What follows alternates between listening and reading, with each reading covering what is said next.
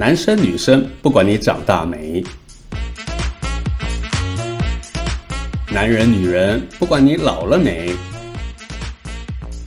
身体要健，心理要康。没了健康，什么都是白搭。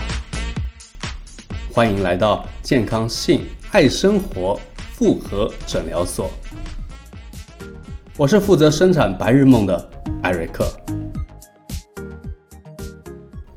我们兄弟会人数不多，严格说来只有四个半，都是高中同学，到现在有三十多年了。比起动辄数十名的兄弟会，像我们这种人数少、简易型的版本，适合打游击，随时约。年轻的时候，女朋友不算家累，半夜我们都会约。一转眼到了现在，有了家庭的牵绊，我们聚会最多只有四个人。一开始说的四个半。那半个已经完全成为家庭的附属品，怎么请也请不出来。我们也不去追究为什么，这反而是成熟男人的表现。我们的兄弟会比较单纯，地点不限，内容物通常会有酒、有菜、有女人。女人说的是曾经的女友或是现在的老婆，并不是酒店 KTV 的那种欢场女子。随着身边女人身份的转换。我们聚会的形式与时间也慢慢悄然在变化，而兄弟间彼此的信任感随着岁月在增加，但在对方老婆心里的信任程度只有递减的份。这道理也搞不清楚，也不去追究，因为我们是成熟的男人。聚会必须喝酒才能放开说话，因为要真正抒发内心情绪与欲望。说话必须要接地气，而非吹牛逼。至于喝酒这件事情，应该在大家身体健康前都不太会改变。但是喝酒的模式跟地方已经改变了，而且差别相当大。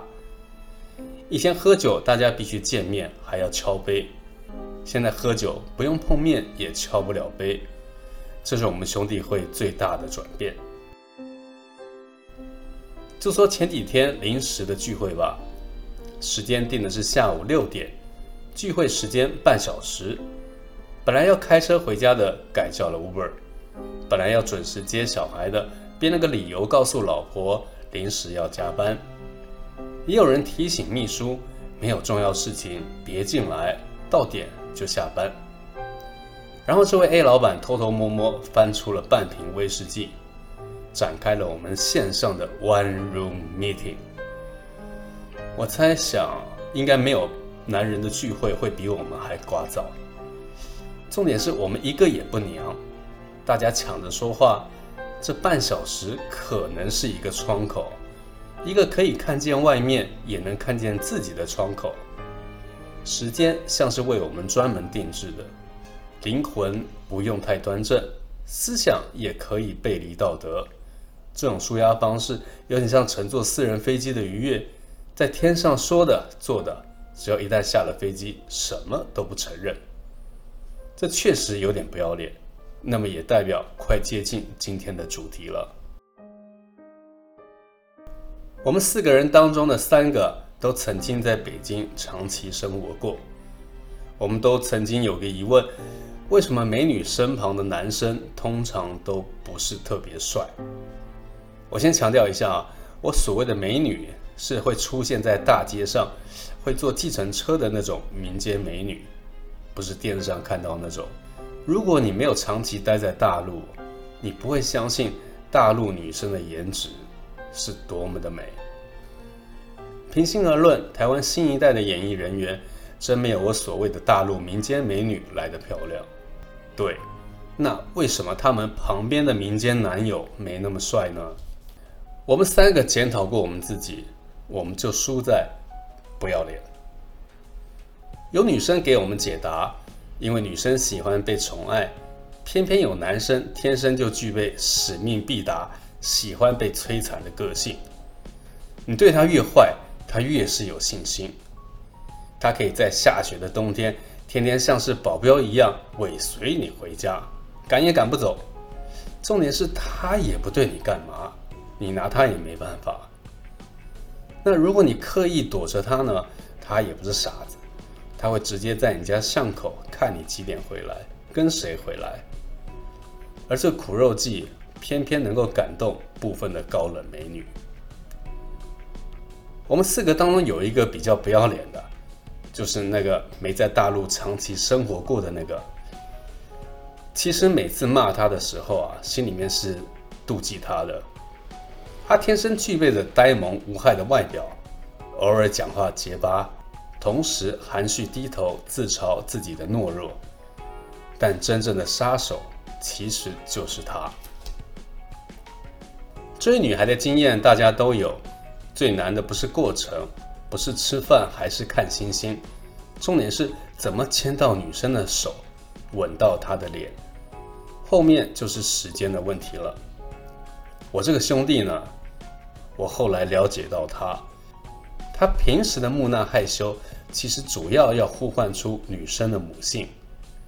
举例来说，他可以在和女生第一次吃饭后散步的路上，问人家：“你累吗？要不要去休息一下？”啊？”通常女生会马上拒绝，他马上开始装可怜：“哦，其实是我不太舒服啦，只是我不好意思讲。”女生马上会有恻隐之心的反应跟表现，在女生还没来得及说话的时候，我同学马上说：“刚才我有看到有个地方可以休息。”耶。”于是，于是那个女生还搀扶他，带他去休息。后面的细节就不说了，那不是我们的重点。我想说的是，不要脸就是无敌。当你具备某种别人不敢。或是不好意思的能力，那么千万要珍惜。某种程度上，买空卖空、空手套白狼，好像是都在耍小聪明、耍嘴皮子。但回想先秦时代百家争鸣的思想家们，他们必须要脸皮厚，再来要懂心理学。小聪明、嘴皮子，其实都只是最基础的小伎俩。不要脸，如果是把大刀。都想要耍得好，眼光格局必须大，而且自诩是名门正派。因为一开始你只是个 nobody。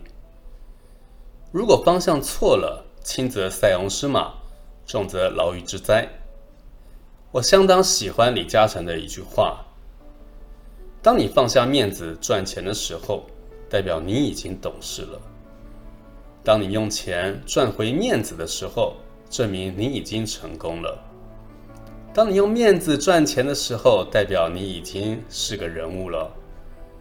当你还在那里喝酒吹牛，不懂装懂，只爱所谓的面子，证明你这辈子也就这样了。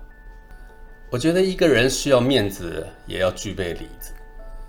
这像是昼夜，也像是阴阳，在不同节气、不同时局，用每个人过去经验的大数据。调和出面子里子最终的黄金比例，来面对人生的每个措手不及。面子这事情，有时候如同面纸，是可有可无的。回想也检讨自己，曾经确实爱面子多了点。当时在北京开餐厅，我卖的是台湾菜，客人当中有个富豪，他对于我的有一个点子很感兴趣。我们有一晚聊了聊，我提出了简单的企划创意，之后也再开出一个实体店，代表我的行动力。这时候富富豪可开心了，他说要在北京同步开出三十家连锁店，专门来卖卤肉饭。但是我拒绝了，并不是说我想独占这个 IP，不愿意分享给他一起做，而是我脸皮太薄。当时没那么多钱和他一起玩，更不好意思去谈股权的问题。如果，也许，哎，人生没有那么多的如果跟也许，比较重要的是，往后的日子怎么去修正跟调整自己。曾经在几个失眠的床上，我认真想，这辈子做过最不要脸的事情是什么？想着想着就睡着了，可能内心正在逃避这个问题。不过我想到了，肯定会再和大家分享我的不要脸。我是爱做白日梦的艾瑞克，下次见了，拜拜。